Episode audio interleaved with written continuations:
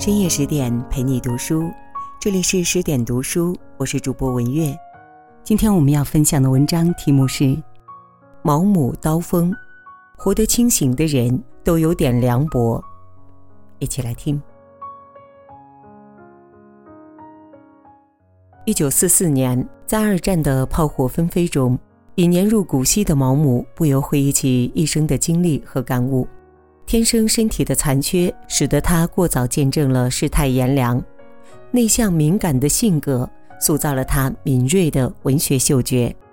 他一生阅历无比丰富，当过医生，上过战场，甚至当过间谍。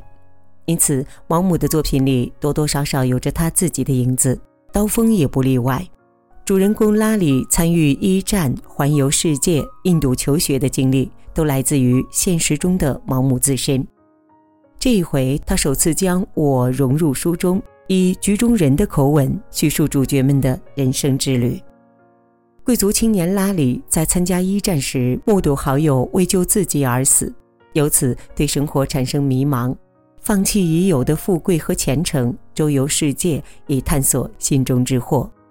与此同时，拉里昔日的恋人、朋友们也各自经历着人生的阵痛，在离别、爱恨、愁苦。这些生活既定的课题里，有人挣脱而出，收获圆满；有人沉沦其中，坠入深渊。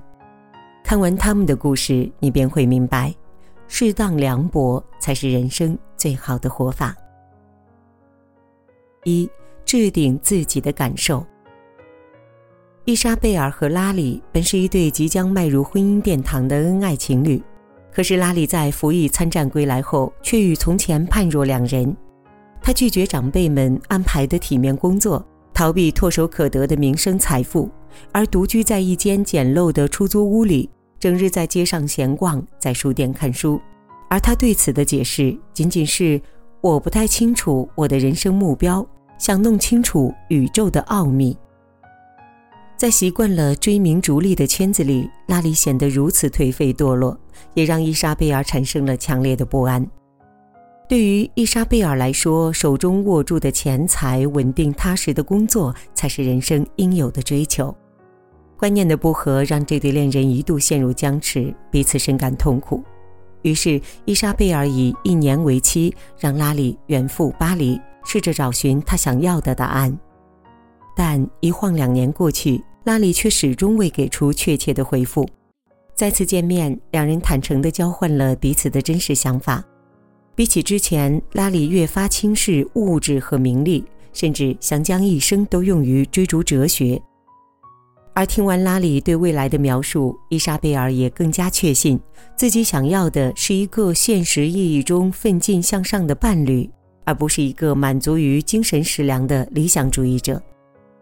在爱情和理性的权衡下，伊莎贝尔最终含泪取下婚戒，和拉里告别。不久之后，伊莎贝尔嫁给了务实肯干的格雷，过上了想要的生活。而拉里在环游世界中也找到了内心的答案，收获了灵魂的安定。《美丽新世界》里有这么一句话：“人生短短数十载，最要紧的不是讨好他人，而是满足自己。要知道，他人皆是我们生命中的过客，羁绊再深，也不过同行一程。”为了迎合他人，百般委曲求全，或许能够换来他人一时的欣赏，却终究会丢了自己。人生短短几十载，不必活成别人的附属品。更重要的是把目光聚焦在自身，见我所爱，知我所想，行我所欲。先盛满给自己的爱，将自己安置妥当，才有余力照顾别人。二，不介入他人的因果。十年后，拉里结束旅行，回到故乡，却发现曾经的好友都在面临人生的困境。格雷因金融危机而破产，一蹶不振；伊莎贝尔对此束手无策，焦急度日。三人幼时的朋友索菲突遭意外，深爱的丈夫和儿子身亡，让她深陷绝望，在酒精和毒品中麻醉自己。拉里见此，决心救好友们于水火。他花了几个月，用自己的所学帮助格雷走出了阴影，重振旗鼓。这一次的成功让拉里自以为能够成为世间疾苦的救世主，也可以如法炮制地拯救苏菲。他许诺苏菲与他结婚，赶走了他身边三教九流的男友，每日和他寸步不离，帮他戒酒戒毒，还给他套上时髦而体面的衣服首饰，将他拾掇得干净体面。拉里以为这样便能把苏菲从堕落的深渊里拉出来。然而，表面焕然一新的苏菲眼底依旧有着化不去的哀戚。与其说她在变好，不如说她如同一个提线木偶，任凭拉里摆弄。更糟糕的是，拉里对苏菲的热心勾起了伊莎贝尔的嫉妒。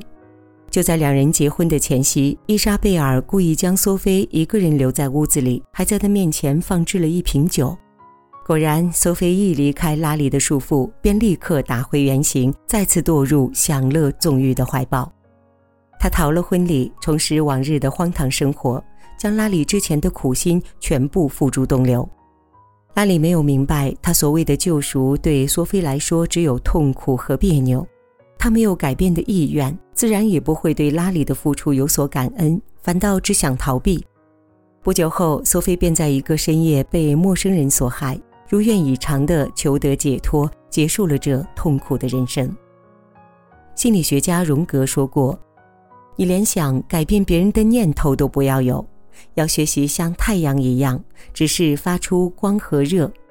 每个人接收阳光的反应有所不同，有人觉得刺眼，有人觉得温暖，有人甚至躲开阳光。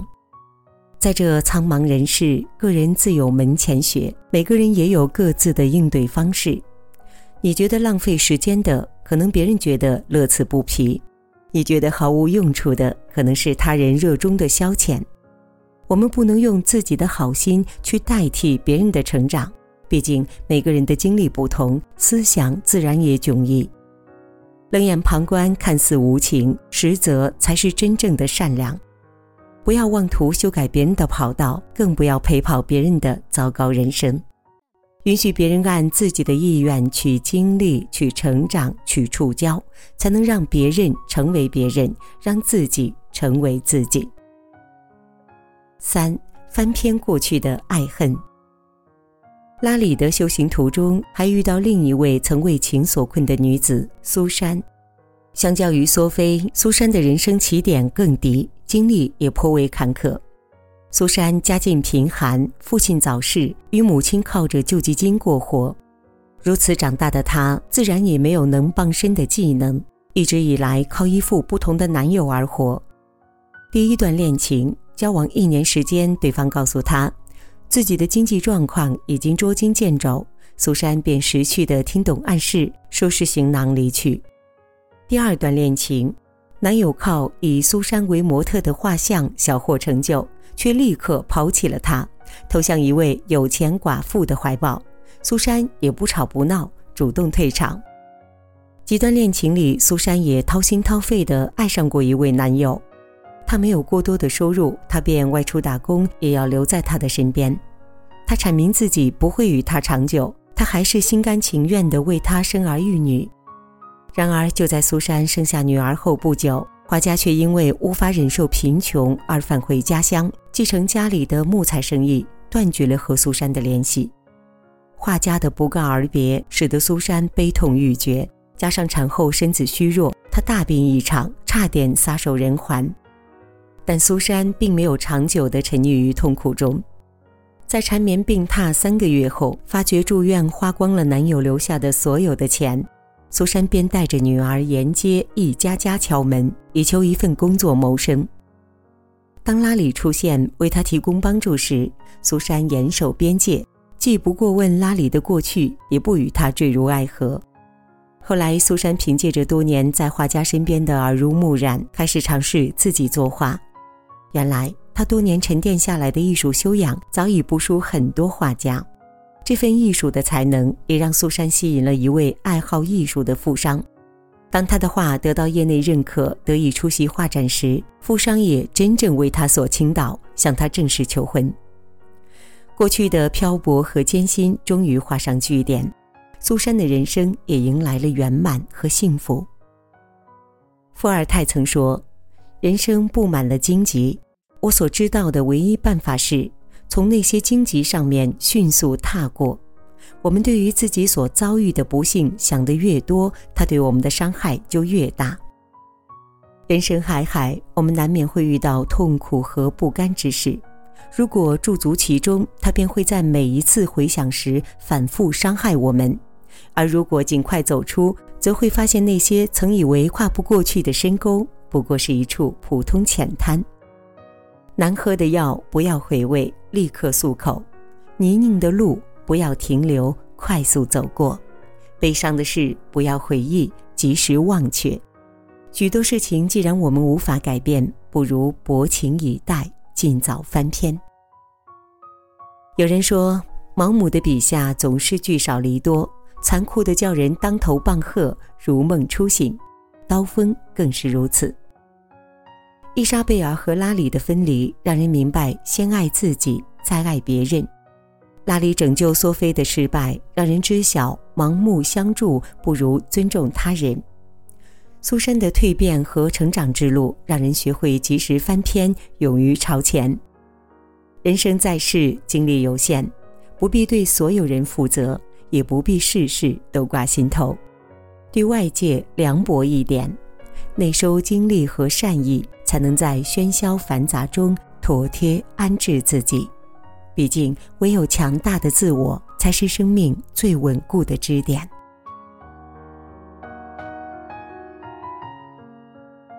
好啦，今天的文章就分享到这里了。更多美文，请继续关注十点读书，也欢迎您把我们推荐给您的朋友和家人，一起在阅读里成为更好的自己。